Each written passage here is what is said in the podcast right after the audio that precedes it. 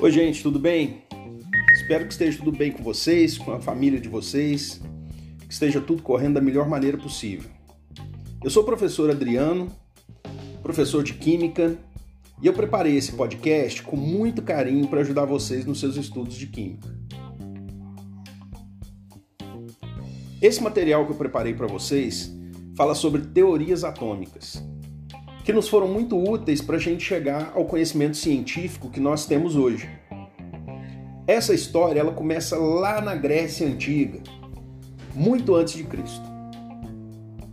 Por volta de 480 a 270 a.C., já se pensava na constituição da matéria, ou seja, do que, que a matéria é formada. Bom, nesse tempo aí tinha um grupo de filósofos com os nomes bem estranhos para gente: Leucipo, Demócrito e Epicuro. Esses são os mais importantes. Eles acreditavam que a matéria era formada por átomos e espaço vazio, ou seja, minúsculas partículas separadas por espaços muito pequenos entre elas. Essa ideia do espaço vazio vai aparecer mais para frente em outra teoria atômica. Lembre-se também que átomo é uma palavra grega que significa não divisível. Como vocês podem perceber, essa palavra não é nada nova, ela já é bem antiga. De acordo com esses filósofos, a matéria poderia ser dividida em pedaços cada vez menores, até que se chegasse ao átomo, e daí a gente não conseguiria mais dividir. As ideias atomísticas, no entanto, não vingaram. Ficaram praticamente esquecidas por quase dois mil anos ninguém dava atenção para essa teoria. A ideia sobre a constituição da matéria que foi aceita nesse tempo foi proposta por Aristóteles. Vocês já devem ter ouvido falar, provavelmente, né? A proposta dele era de que não havia espaço vazio na matéria. Isso significa que ela era contínua e por isso também não poderia haver uma parte menor. Ou seja, não poderia haver partículas separadas por espaços. Isso quer dizer que para ele os átomos não existiam. Aristóteles acreditava que a matéria tinha um limite para ser dividida, ou seja, eu não podia dividir ela indefinidamente, do mesmo jeito que pensavam os atomistas, mas com algumas diferenças. Primeiro, Aristóteles achava que a menor parte de um material era formado por grãos desse material. E segundo, esses grãos teriam as mesmas propriedades do material, ou seja, ele poderia dilatar, fundir, evaporar e etc. Aristóteles acreditava que o universo era formado por matéria contínua, formada por poucos elementos básicos que se transformavam e se combinavam para gerar todas as substâncias que nós conhecemos. Essa é a teoria dos quatro elementos. Estão lembrados? Fogo, terra, água e ar. No modelo dos atomistas, isso não era possível. E por isso o átomo, segundo esses pensadores que eu falei para vocês, Leucipo, Demócrito e Epicuro, o átomo dele se assemelha mais aos átomos que nós conhecemos hoje em dia. Vamos pegar, por exemplo, a água.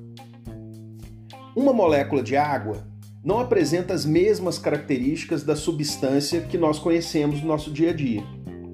A água que usamos para matar a sede, para tomar banho, é, na verdade, formada por uma grande porção de moléculas. Explicando melhor, uma única molécula de água não apresenta, por exemplo, temperatura de fusão, temperatura de ebulição, como a água que você bebe.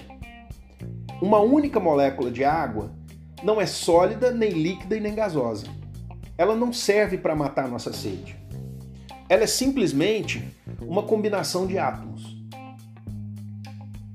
No início do século XVI, portanto a partir de 1500, o atomismo foi retomado por alguns pensadores da física que acabaram influenciando mais adiante outros personagens bastante conhecidos da história da ciência, como Galileu Galilei, Newton e Robert Boyle. Esses cientistas usaram a hipótese atomística para explicar as propriedades dos materiais. Um tempo depois, em 1803, portanto já estamos falando aí do século XIX, um inglês chamado John Dalton retomou as hipóteses atomísticas para explicar o comportamento dos gases e das misturas gasosas. Dalton acreditava também que a matéria era formada por átomos indivisíveis e também por espaços vazios. Ele usou sua teoria atômica para explicar também as leis ponderais da química, que são as relações entre massa e proporção entre os átomos e substâncias em uma reação química. As leis ponderais em questão são duas. Primeiro, a lei de Lavoisier, também conhecida como lei de conservação das massas, e segundo, a lei de Proust, conhecida como lei das proporções constantes.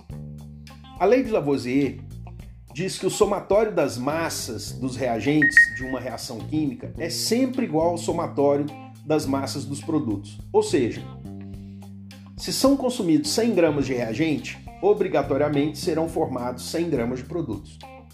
É dele que vem aquela frase: na natureza nada se cria, nada se perde, tudo se transforma. A lei de Proust diz que as moléculas de uma determinada substância são formadas por uma porção definida de átomos. Por exemplo, a molécula de água, a quantidade de átomos de hidrogênio é duas vezes a de oxigênio. E não importa a quantidade de água que você tenha, a quantidade de hidrogênio e oxigênio terão sempre a mesma proporção. E por isso a proporção será sempre a mesma também em massa. Essas leis são válidas para qualquer reação química em qualquer situação seja uma, uma reação que ocorra num sistema aberto, num sistema fechado ou num sistema isolado. Para seu trabalho, Dalton criou, a partir de dados experimentais, o primeiro modelo para o átomo, coisa que os gregos não fizeram, já que para um grego, para os pensadores gregos, não interessava se o átomo é, era quadrado, se ele era uma bolinha, ou seja, não interessava a forma do átomo. A única coisa que interessava era se esse átomo existia. Uma visão moderna sobre a teoria de Dalton para o átomo diz que, primeiro, o átomo é esférico, maciço, indivisível e indestrutível. Segundo, átomos do mesmo elemento químico apresentam sempre o mesmo tamanho e a mesma massa, e átomos de elementos diferentes apresentam massas e tamanhos diferentes. As substâncias simples são formadas por átomos sempre do mesmo elemento químico. Quarto, as substâncias compostas são formadas por átomos de elementos diferentes e se combinam sempre na mesma proporção. Isso significa, por exemplo, que a água é formada por dois átomos de hidrogênio e um de oxigênio, e isso nunca vai mudar. Quinto, nas reações químicas, os átomos das substâncias nos reagentes são exatamente os mesmos dos produtos.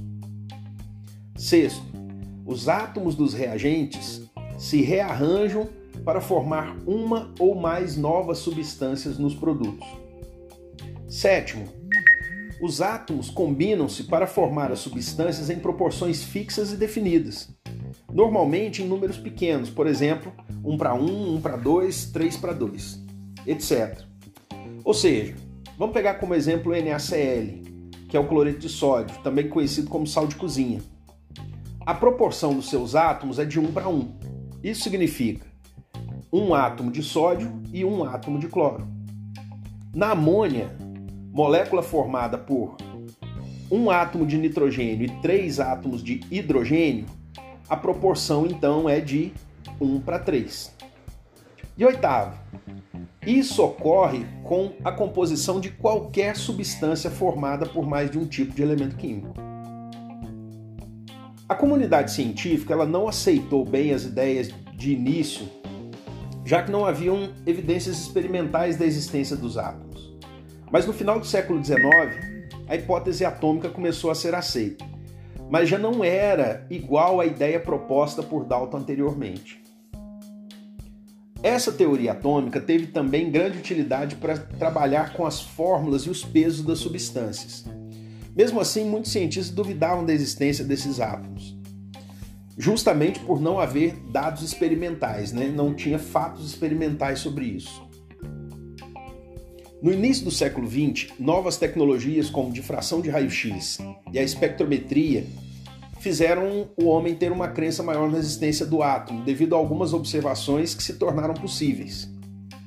E só em 1980, com o desenvolvimento de uma tecnologia chamada microscopia de tunelamento, é que é, em que há uma varredura a laser sobre uma superfície, como se fosse um radar, que o homem pôde, entre aspas, ver e observar melhor imagens de átomos isolados e planos inteiros de átomos na superfície de um material.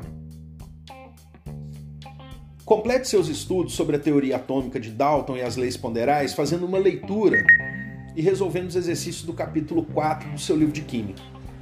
Espero que tenham gostado e que esse podcast seja útil para vocês.